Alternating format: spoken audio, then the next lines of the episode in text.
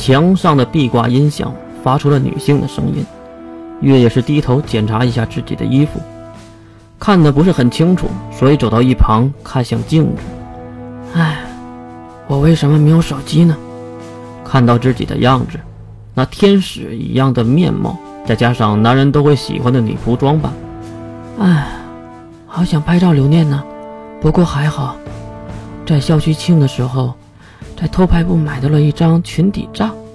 别人说。月还掏出裙子里的星光蓝月的周边钱包，拿出那张花了不少钱来买的自己的裙底照片，露出的恶心的笑容后，月突然感觉到了奇怪。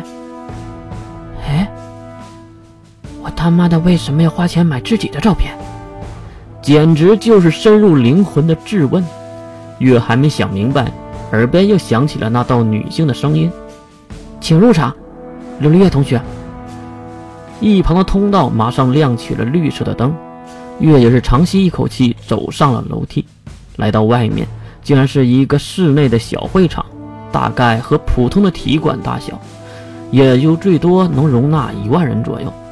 不过此时至少得有三四万人，不少的人都站在过道里，等待着这场首座之战。月走上高台，看向面前的场地。是一个篮球场大小的地面，上面画了很多的格子，格子里还有不少的小旗帜。南方公立第十三校区中央学院的首座，击败魔兽的女王英雄月。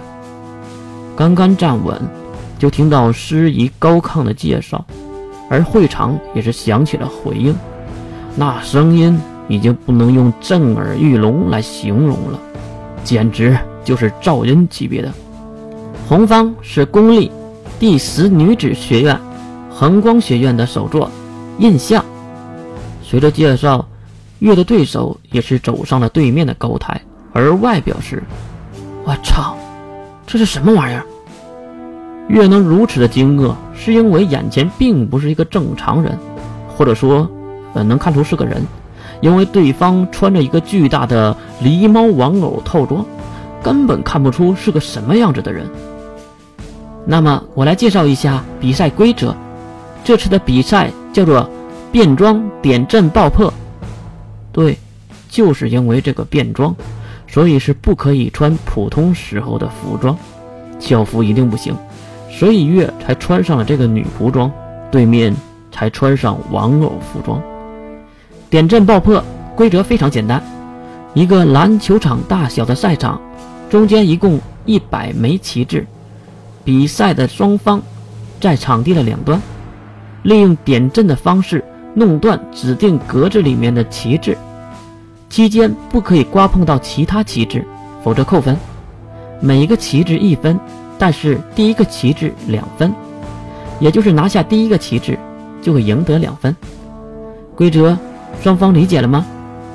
司仪看向月，也看向狸猫，两个人都微微点头。那么第七场点阵爆破，友谊第一，比赛开始。十九号。司仪的话刚刚结束，赛场正上方的屏幕出现了一个数字，正是十九号，是靠向月这边的。号码好像前五十都在月这一边。这是送分题呀！月把神力集中在手中，轻轻的甩出一刀，破！一道剑气由月的手中飞出，直奔已经断掉的十九号旗帜飞去。哎，已经断掉了，不错，对方比月快很多。月的剑气直接击倒了十九号后面的二十九号，印象两分，琉璃月负一分。月马上看向对面站着的狸猫，唉，他是怎么做到的？哼，不能小看这只狸猫啊！加油哦！来自对方温柔的问候，也不知道是不是月的脑子抽了一下，也可能是声音太合胃口，就随便的喊了一句：“唉，我要是赢了，就嫁给我吧，尹香同学。”十三号。